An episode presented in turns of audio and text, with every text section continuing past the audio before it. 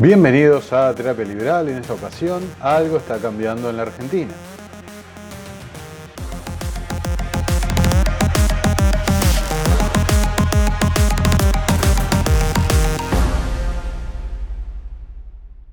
Dice el dicho popular que las cosas se valoran cuando se pierden. En 2020, el gobierno suspendió los siguientes derechos y libertades derecho a trabajar y ejercer toda industria lícita, a entrar, permanecer, transitar y salir del territorio argentino, a asociarse con fines útiles, enseñar y aprender o usar y disponer de tu propiedad. Han violado el principio de igualdad ante la ley una y otra vez y han violentado la propiedad privada hasta reducirla a algo completamente relativo. Con la excusa del bichito invisible, se arrogaron atribuciones, avasallando la división de poderes, asumiendo el poder ejecutivo para sí la suma del poder público, características cuasi monárquicas. Y bajo este modelo autoritario planificaron prácticamente todos los aspectos de nuestras vidas, qué ropa usamos, a quién visitamos y a quién podemos o no despedir en su lecho de muerte. Basándose en modelos cerrados y estadísticas sesgadas, con total impunidad y sin asumir responsabilidades ni costo alguno, el gobierno de turno eligió preservar el poder al costo que sea, disfrazándolo en que estaban cuidándonos.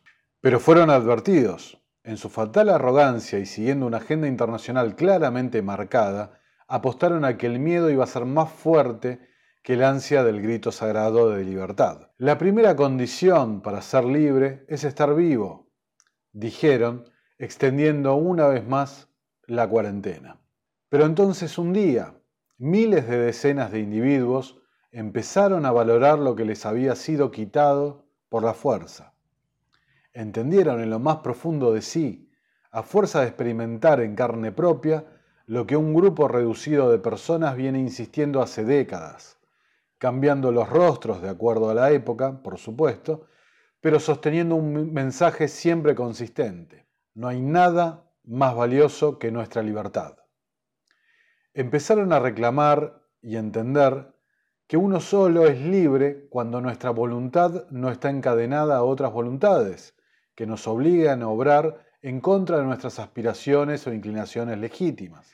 Algo está cambiando cuando una sociedad adoctrinada en colectivismo y estatismo por más de un siglo sale a la calle a reclamar en contra del abuso del poder estatal, a pedir libertad, Estado de Derecho y protección de la propiedad. Políticos, sepan que aún oculto, pero muy por detrás de estos reclamos, se está gestando alguno aún más importante, el modelo de una sociedad libre y voluntaria contra el modelo de violencia institucionalizada que personifica el Estado. Como decía Mises, Simplemente no hay otra opción que esta, ya sea abstenerse de interferir en el libre juego del mercado o delegar el manejo completo de la producción y distribución al gobierno. Ya sea capitalismo o socialismo, no hay un camino intermedio. Solo es cuestión de tiempo para que cada vez más gente empiece a entender la inmoral naturaleza del Estado y pida terminar con sus privilegios de casta. Muchos se preguntaban el año pasado cómo iba a ser un gobierno populista sin dinero. La respuesta era ni más ni menos que inventar papel moneda sin límite.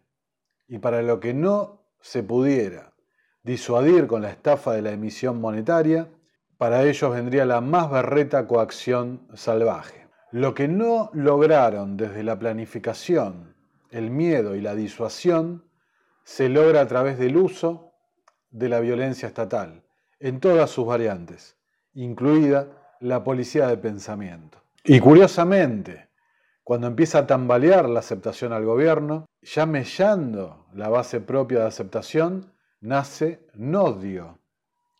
¿Y qué es Nodio? Es un observatorio de la desinformación y la violencia simbólica que trabajará en la detección, verificación, identificación y desarticulación de las estrategias argumentativas de noticias maliciosas y la identificación de sus operaciones de difusión. Según la presentación de este organismo, en su página oficial.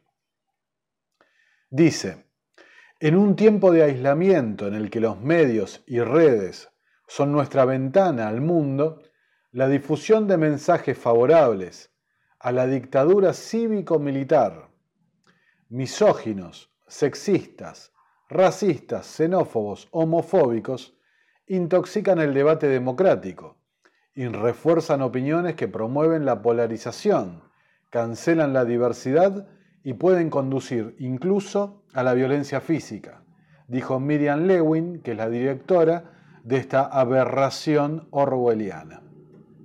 En una sociedad libre, quien puede discernir sobre lo bueno, bello, malo y feo, sos vos.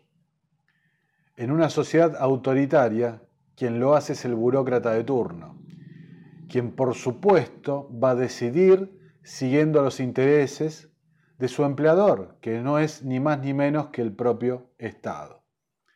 Por ejemplo, las declaraciones del presidente hace un tiempo atrás sugiriendo que no era gente de bien la que marchaba en oposición a su gestión. O las del jefe de gabinete, Santiago Cafiero, que es tercera generación de políticos, recordemos, que dijo esta semana, creemos en el derecho a manifestarse, es parte de la democracia, pero también es parte de la democracia aceptar la diversidad. Estos argentinos y argentinas que se manifestaron ayer no son la gente, no son todos, no son el pueblo, no son la Argentina. ¿Ok? Para ellos el pueblo es quien se manifiesta a favor del gobierno. El resto es la nada. Cafiero, Santiago Cafiero, te lo digo a vos, ustedes tampoco son el pueblo, ni son la Argentina. Estos conceptos no existen. Son abstracciones que buscan colectivizar al individuo, anulándolo. Lo único que existe realmente son individuos con sus gustos y sus preferencias y que desde ya no existe un individuo igual al otro.